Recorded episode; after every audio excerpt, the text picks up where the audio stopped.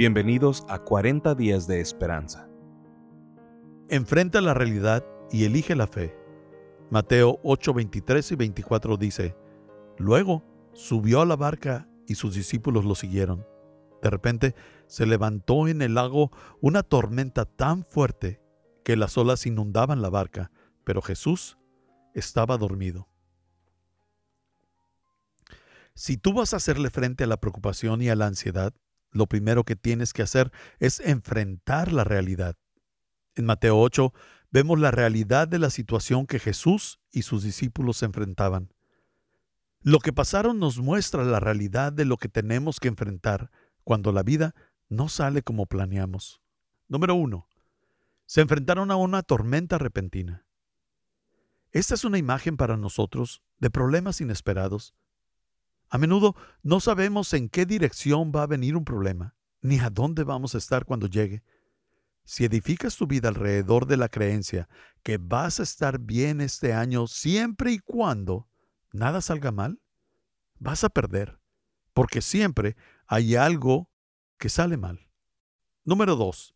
Se enfrentaron a las olas. Las olas en nuestra vida son circunstancias abrumadoras. Para los discípulos, las olas en medio de la tormenta fueron superiores a su barco.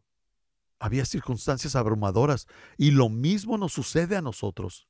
Una tormenta en nuestras vidas y las circunstancias nos dejan pensando, ¿cómo voy a enfrentar esto?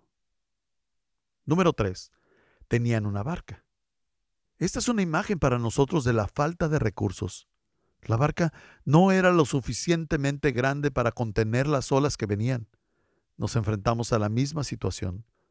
Si tuviéramos todo el dinero del mundo, entonces todo estaría bien, pero no lo tenemos. Si tuviéramos todo el tiempo del mundo, entonces todo estaría bien, pero no lo tenemos. Esa es la realidad. Y decir otra cosa es una mentira. Número 4. Jesús estaba dormido en la barca. Allí estaban los discípulos en medio de la tormenta y casi a punto de ahogarse. ¿Y Jesús? El que sabían que podía hacer la diferencia, estaba dormido. Esta es una ilustración de cómo nos sentimos muchos de nosotros cuando enfrentamos un problema en la vida real. No sabemos qué hacer, ni a dónde acudir, y sabemos que Dios sabe lo que está pasando.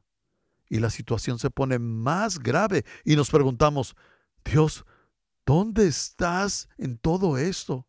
¿Por qué no haces algo para cambiar la situación? La pregunta es, ¿cómo podemos evitar preocuparnos cuando la vida es abrumadora y se siente como si Dios fuera lento para responder? La ansiedad de mantenerse preocupados.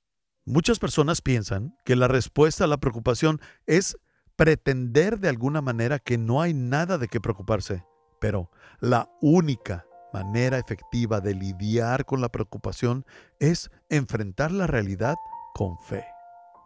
Gracias por acompañarnos el día de hoy. Te esperamos mañana en 40 días de esperanza.